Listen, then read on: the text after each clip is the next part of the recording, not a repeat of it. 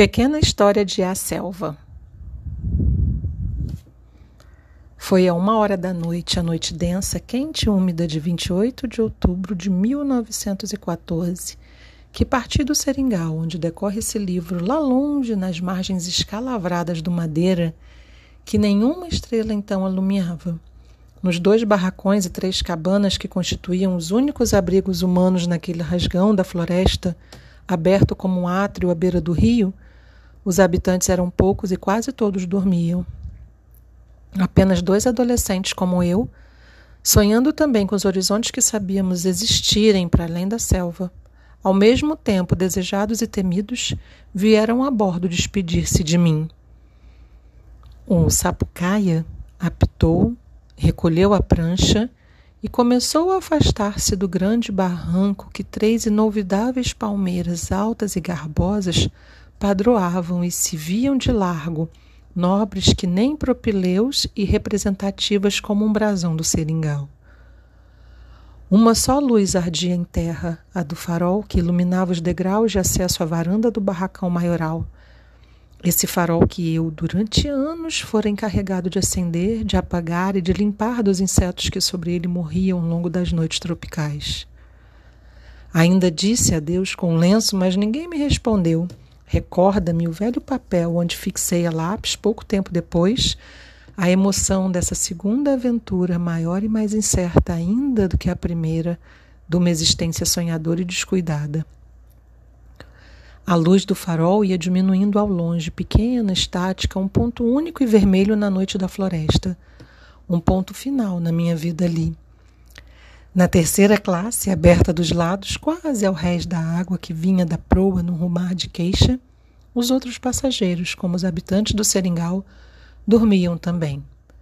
Debruçado na murada de coração opresso, demorei-me a ver o navio distanciar-se, avançando para a curva do rio essa curva que, quando o sol nascia, dava ao grande curso líquido, com a tênue neblina do seu próprio bafo, o aspecto brumovo, brumoso de um lago ao despertar.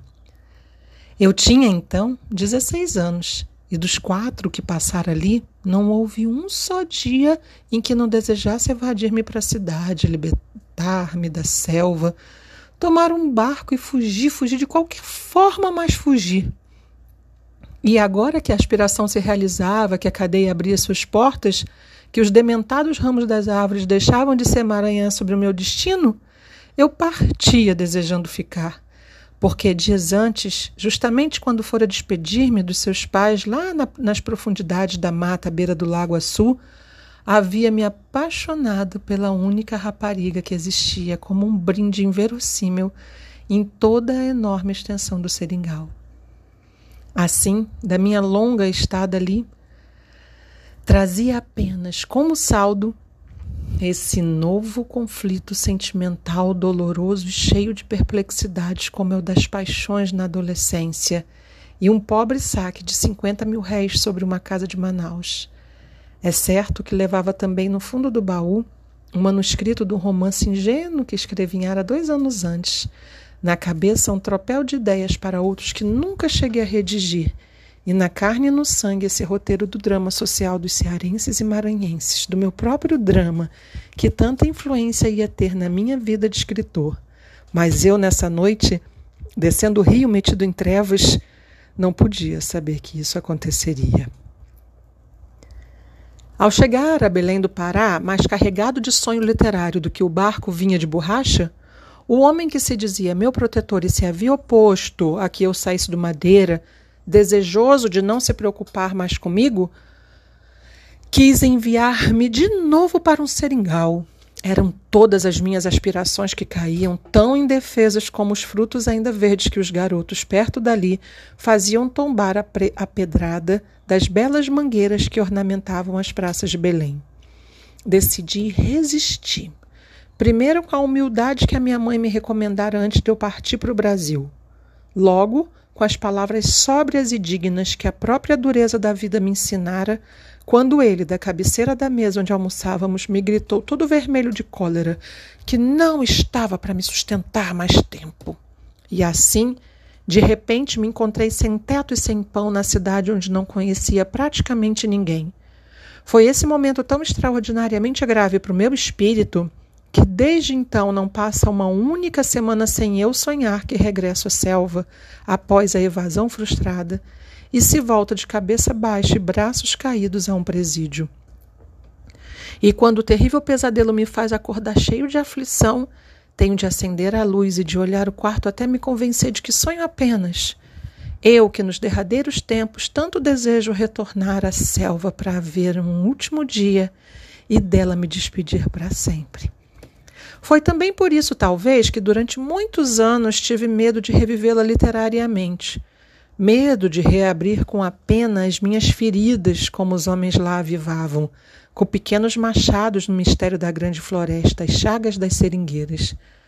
Um medo frio que ainda hoje sinto quando amigos e até desconhecidos me incitam a escrever memórias.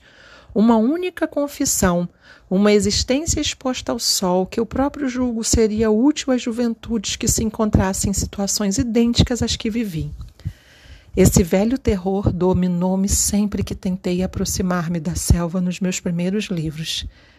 E das poucas vezes que o fiz para eles, colhi apenas alguns ramos marginais, nunca indo além do passeante distraído que estende o braço e sem parar arranca a folha do arbusto erguido à beira do seu caminho.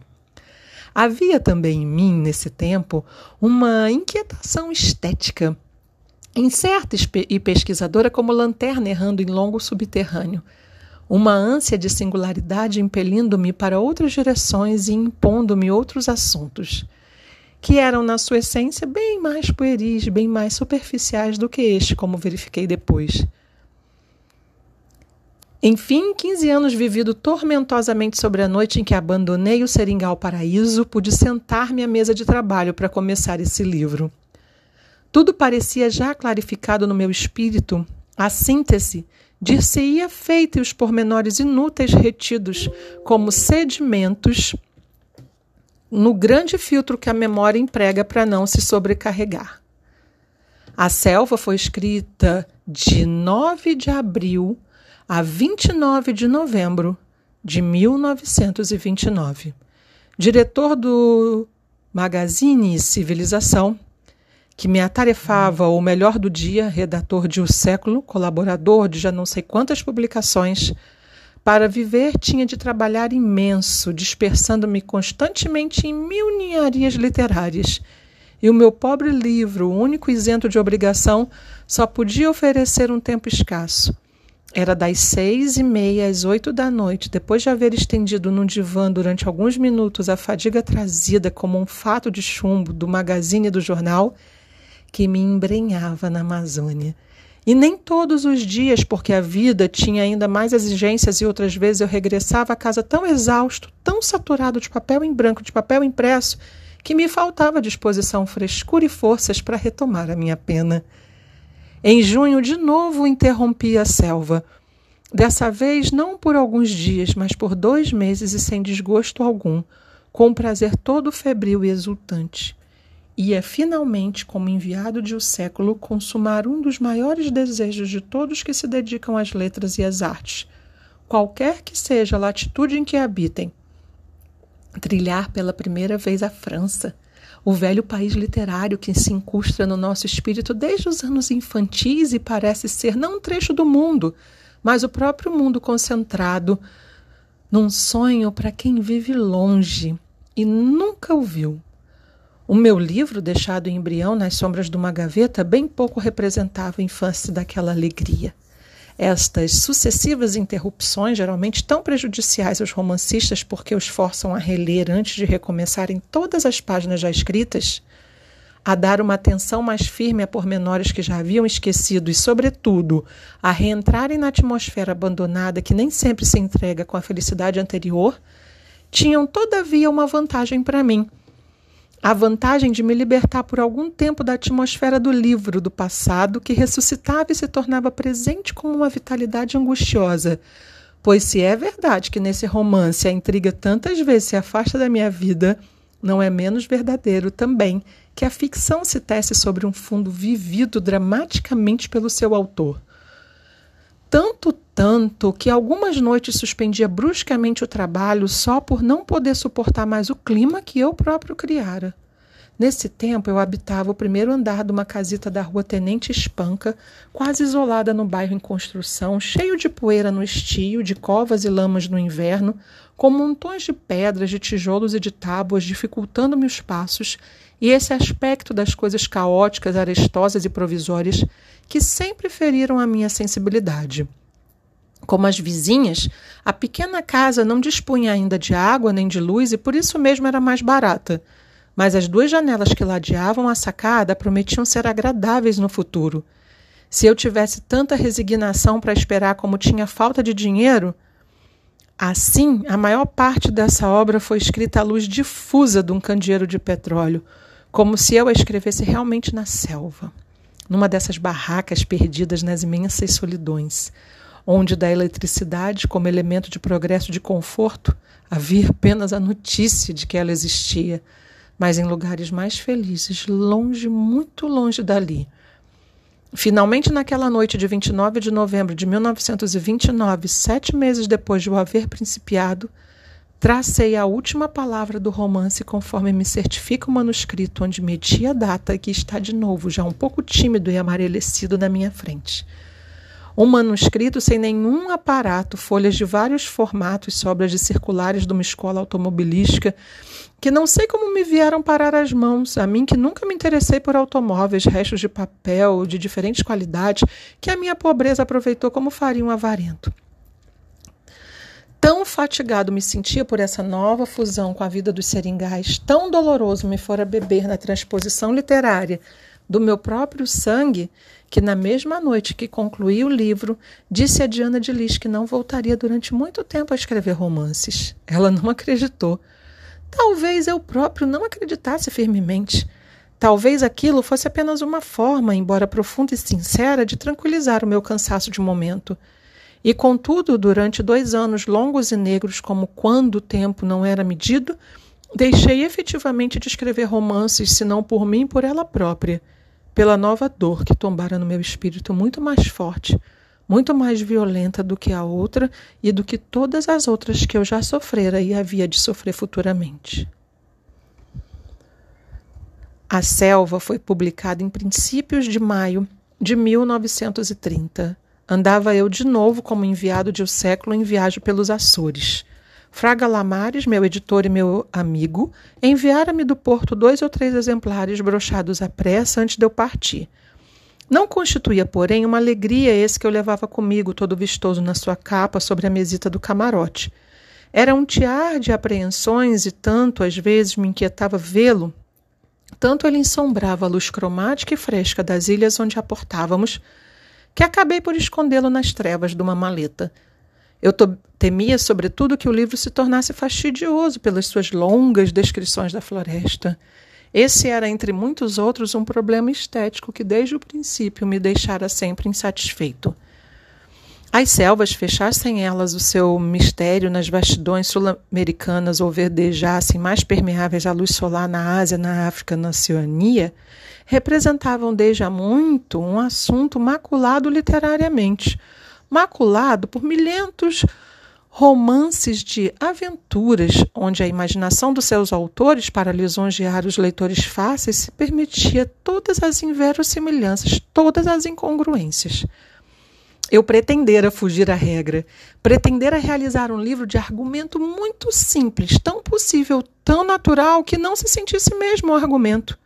Um livro monótono, porventura, se não pudesse dar-lhe colorido e vibração mais honesto, onde o próprio cenário, em vez de nos impelir para o sonho aventuroso, nos induzisse ao exame, e mais do que um grande pano de fundo, fosse uma personagem de primeiro plano, viva e contraditória, ao mesmo tempo admirável e temível, como são as de carne, sangue e osso.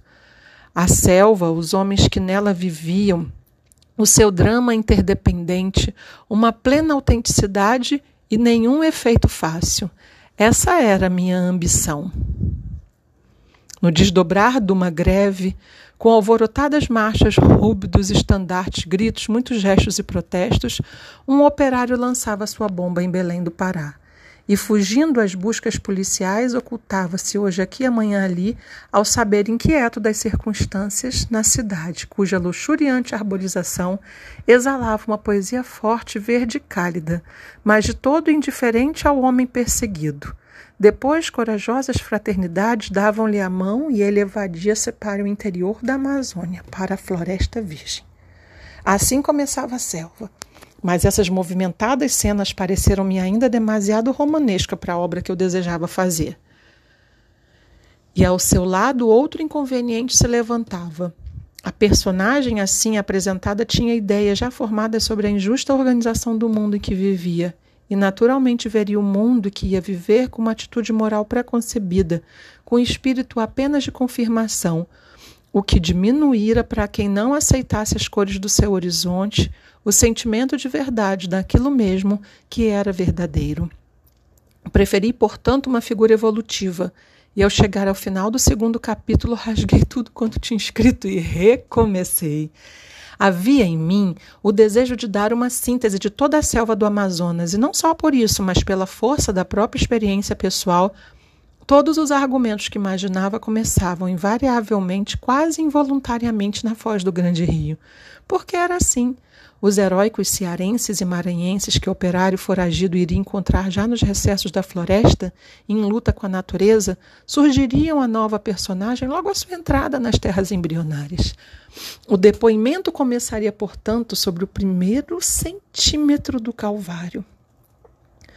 Ao reiniciar o livro, eu tinha frequentemente a sensação de me encontrar numa torre altíssima, erguida como posto de vigilância sobre a embocadura amazônica.